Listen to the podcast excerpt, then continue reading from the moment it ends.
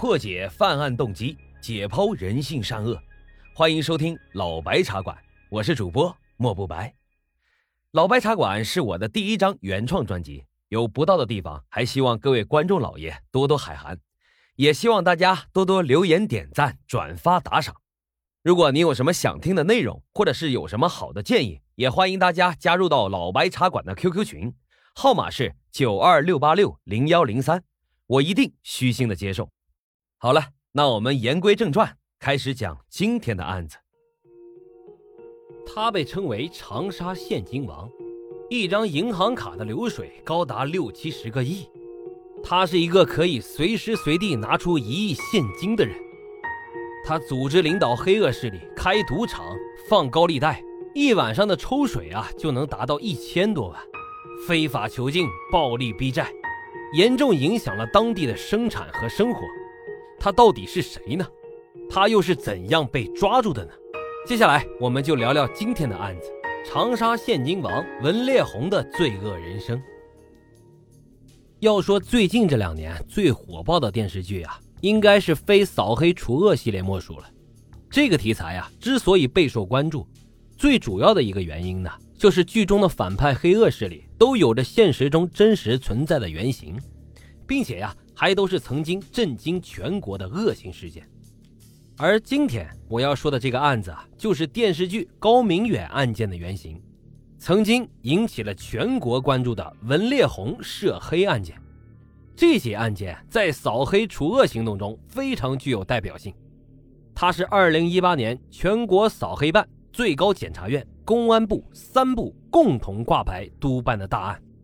曾经在央视播出的专题片《扫黑除恶，为了国泰民安》中也有介绍，足见文烈红涉黑案的恶劣程度。那我们现在就来了解一下文烈红到底是一个什么样的人。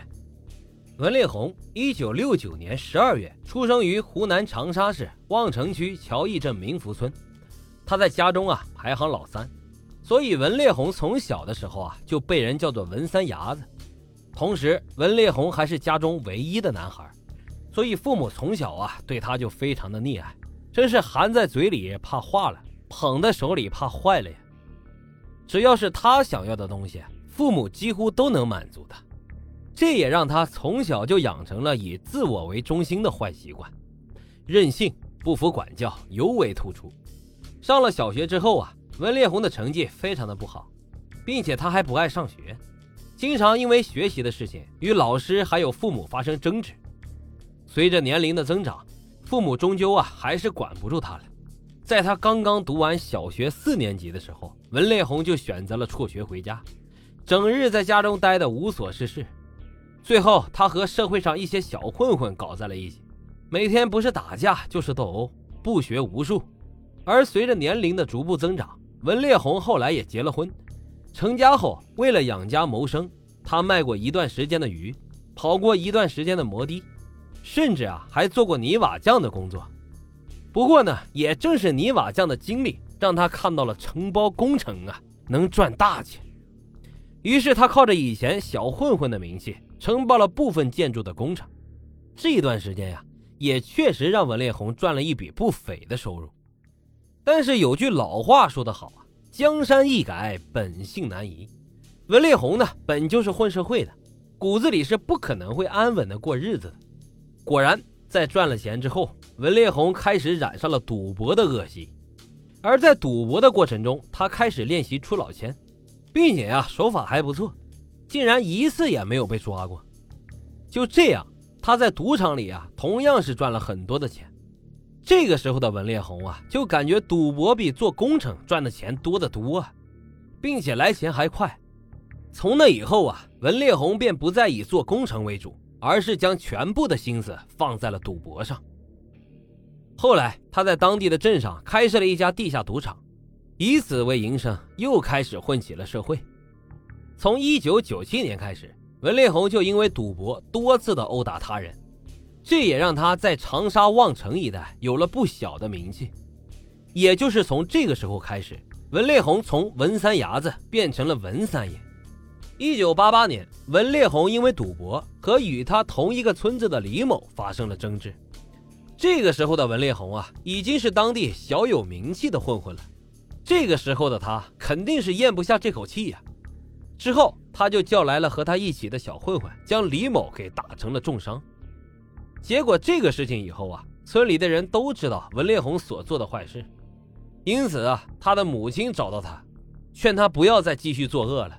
然而文烈红不仅不听，反而一拳将母亲的门牙给打掉了三颗。这还是人吗？可以说简直是丧心病狂到了极点。但是令人意想不到的是啊，这仅仅只是个开始。二零零零年，文烈红认识了一个同乡的退休人员姚某，而通过姚某呢，文烈红又认识了刘某成、张某博等等一系列湖南省内多名知名企业家。他和这些人称兄道弟，经常在一起赌博。为了让这些大老板赌博方便呢，也为了能够扩大自己的势力范围，在二零零二年，文烈红将赌场开到了长沙市。自此啊。文烈红在长沙以开设赌场、组织赌博、提供赌资结算等等，吸引招揽了众多知名企业家参与赌博活动。在赌场中，文烈红为他们设置了杀猪局，然后从中抽水渔利。他们中有的人啊，在赌局中一场就输掉了六七千万，而文烈红光抽水呢，有时候一晚上就能够达到上千万元。